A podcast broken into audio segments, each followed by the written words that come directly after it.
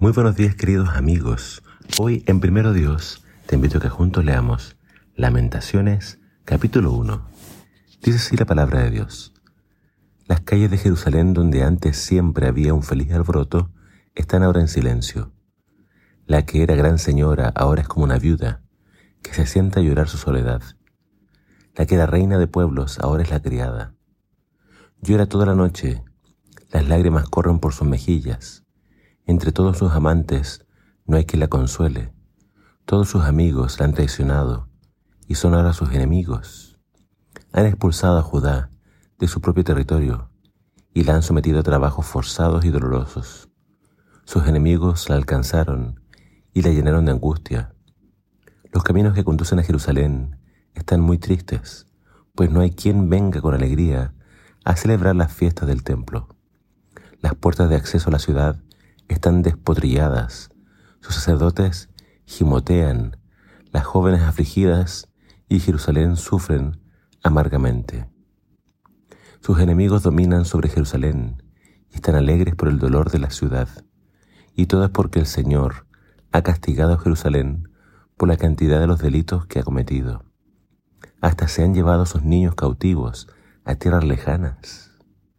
Jerusalén ha perdido toda su hermosura y majestad sus principales ciudadanos son como siervos hambrientos que buscan pastos, sin fuerzas para seguir huyendo de sus perseguidores que les pisan los talones.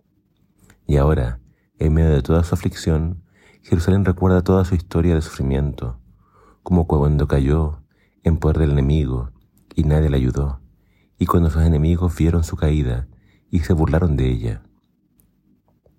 Tantos son los delitos de Jerusalén que parece imposible volver a restaurarle su honra. Todo aquel que la honraba ahora la desprecia, pues la ha visto insignificante y humillada. Ahora solo llora y no se atreve a dar la cara. Se entregó a la inmoralidad y no pensó en el castigo que le podría venir. Ahora está humillada, hasta lo más bajo, y no hay nadie que la ayude, y clama, Oh Señor, mira mi aflicción, el enemigo ha triunfado sobre mí. Los enemigos se apoderaron de todos sus tesoros, los mismos enemigos a quienes tú prohibiste la pertenencia a tu nación favorita. Ahora se saquean incluso los tesoros del templo. Su pueblo gime buscando pan. Han vendido todo lo que tienen por comida para poder sobrevivir. Mira, oh Señor, el lamentable estado en que me encuentro. ¿Acaso no los conmueve a todos ustedes lo que, los que pasan? Miren y juzguen hay dolor como el mío, el que el Señor me ha causado en el día de su gran enojo. Desde el cielo mandó el fuego que ahora me consume toda. Me puso una trampa y me hizo caminar de espaldas hacia ella. Me abandonó y me dejó enferma todo el día. El Señor mismo ató mis delitos y me los puso como si fuera un yugo sobre mi cuello. El Señor mismo me ha debilitado y entregado a mis enemigos ante quienes estoy completamente indefensa. El Señor despreció a mis guerreros, reunió un gran ejército para exterminar a mis muchachos. El Señor ha aplastado a la joven Judá como se aplasta las uvas para hacer vino. No tengo a nadie que me consuele. Los que me pueden animar están lejos de aquí. Mis hijos están abandonados porque el enemigo nos conquistó. Jerusalén implora por ayuda, pero nadie la consuela es que el Señor ha decidido enviar a los vecinos de Israel como sus enemigos. Deja que la traten como si no mereciera ningún respeto.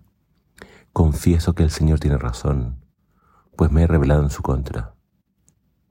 Oigan, les ruego pueblos de todas partes, vean mi dolor, pues mis muchachos y señoritas han sido llevados como esclavos a tierras lejanas. Pedí ayuda a mis amantes, pero ellos me traicionaron. Mis sacerdotes y mis sabios consejeros murieron mientras buscaban comida para sobrevivir. Mira, oh Señor, mi angustia.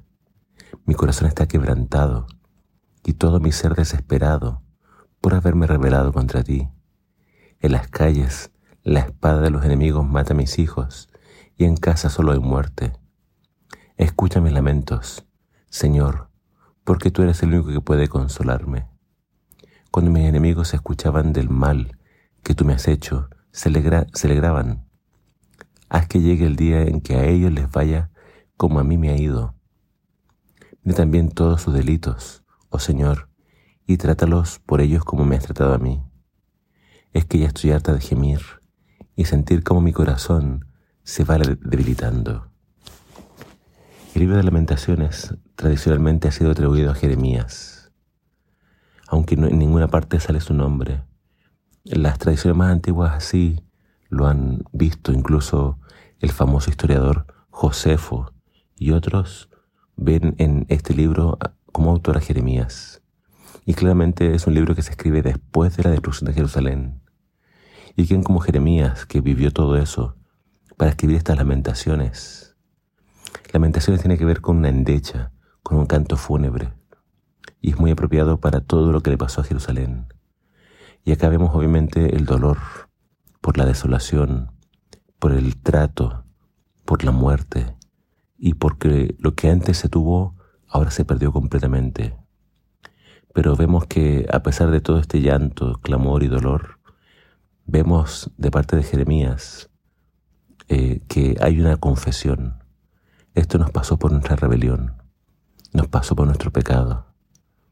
Entonces, claramente más adelante en el libro vamos a ver este clamor por restauración, pero la restauración no puede ocurrir sin antes haber confesión, reconocer que nos hemos apartado del Señor, nos hemos rebelado contra Él.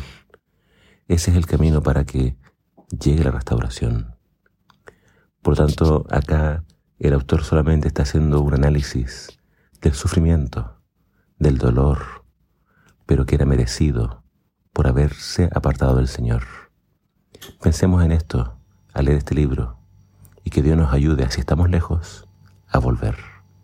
Que el Señor nos bendiga.